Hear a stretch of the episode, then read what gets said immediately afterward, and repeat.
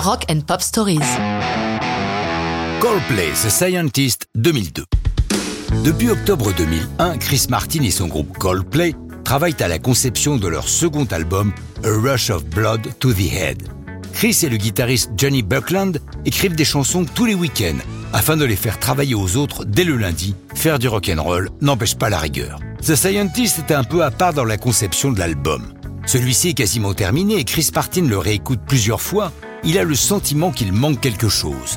Il est à Liverpool, là où sont les studios où ils enregistrent, seul, un soir, dans une pièce très sombre où trône un vieux piano désaccordé. Il s'y installe et se met à jouer Isn't a Pity, une chanson de George Harrison qu'il aime par-dessus tout. Elle lui donne du fil à retordre sur ce pauvre piano en triste état. Mais soudainement, une mélodie lui vient. Il branche un enregistreur et se met à chanter et jouer ce qui va devenir The Scientist. Pourquoi ce titre? Si le terme science revient à plusieurs reprises, le mot scientist n'y figure pas. La chanson compte l'histoire d'un scientifique tellement absorbé par son travail qu'il néglige sa chérie. Il est conscient qu'il doit remettre de l'ordre dans ses priorités pour un nouveau départ avec elle.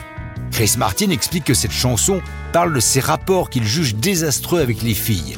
Il est expliqué, si juste à propos des filles, c'est quand même bizarre, quoi que vous ayez en tête, qu'il s'agisse des aléas de l'économie ou du dérèglement climatique, ce qui vous occupe le plus l'esprit, c'est d'avoir envie de quelqu'un. On saura dans les notes de pochette de l'album que celui que Martin surnomme le Scientist, c'est Dan Keeling, le directeur artistique du label Parlophone, qui eut la bonne idée de signer Coldplay.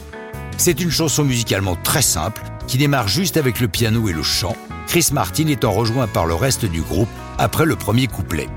La vidéo va lui demander de gros efforts. C'est Jimmy Thraves qui la réalise et qui a l'idée, après avoir tourné les images, de tout jouer à l'envers. D'autres réalisateurs ont déjà utilisé l'astuce, mais cette fois-ci, pour que le labial de Chris soit exact, il doit apprendre la chanson lui aussi à l'envers.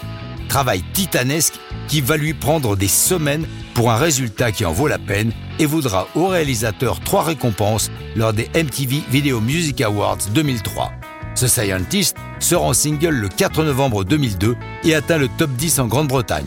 Quant à l'album, il confirmera tous les espoirs fondés après le premier, se vendant à plus de 13 millions d'exemplaires et leur valant un Grammy Award du meilleur album alternatif en 2003. Les Coldplay sont sur la lancée d'une carrière extraordinaire, mais ça, c'est une autre histoire de rock'n'roll.